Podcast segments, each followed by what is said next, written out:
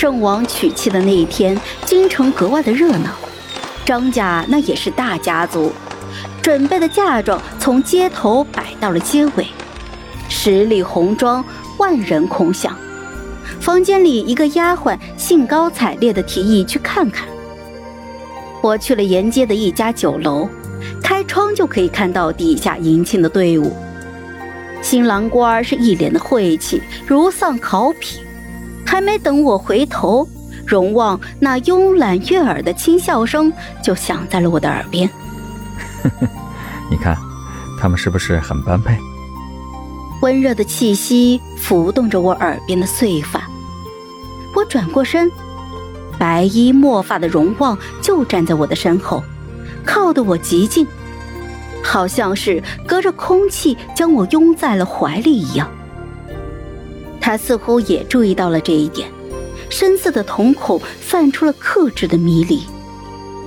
我退后了几步，面无表情。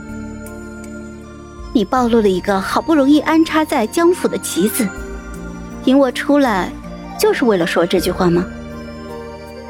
一旁的丫鬟发觉身份暴露了，震惊的跪下了求饶。荣旺一阵掌风过去，就把人给劈晕了。视线从未从我的身上挪开过，他的桃花眼里溢出了几分委屈来。怀月，我已经两天没有见到你了。我两天前才知道你的存在，你我并未熟识到要日日相见的份上。他面色忽然就沉了下去，须臾之后又缓和了开来。是啊，你现在才认得我，可我从十几岁时。就隐在荣玉身边，替他挡刀剑。那时候起，我就知道你了。江家的小姑娘，人前矜持的像个小大人儿，人后天天对着娘亲和荣玉撒娇。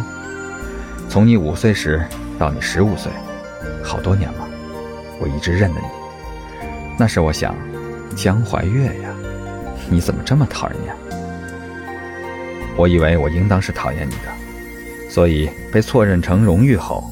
我就退了你的婚，因为江家是荣誉嫡亲的势力，若我有朝一日身份暴露，难保江家不会反噬于我。荣誉，是你杀的吗？他一滞，忽然就苦笑，小声的抱怨着：“你就只知道关心这个？我不喜欢那个暗无天日的地方。从我刚被送进暗卫营起，我就有意识的积攒自己的势力。”迟早有一天，我要和荣誉斗一场，要么是我杀了他，要么是他杀了我，都可以。可是我还没来得及出手，他就被人刺杀了，我也受了重伤，顺流而下，飘到下游，被人捡了回去。情势不明，我谎称失忆，没想到后来来找荣誉的人，找了一个月，把我认成了荣誉。其实这一个月，我也在找他，就在他们。把我认成荣誉那一天，我找到了他的尸骨，真是可笑。我不动声色，指尖微微颤了一下。这样小的动作，连我自己也没有发觉，荣旺却死死盯着我的手，流露出难以克制的嫉妒和委屈。他见我看过去，转瞬之间，眸中激荡的情绪又消散无形了。好了，本集故事就到这儿，我们下集见，记得订阅和点赞哦。如果你有喜欢的故事，也欢迎在留言区告诉我们。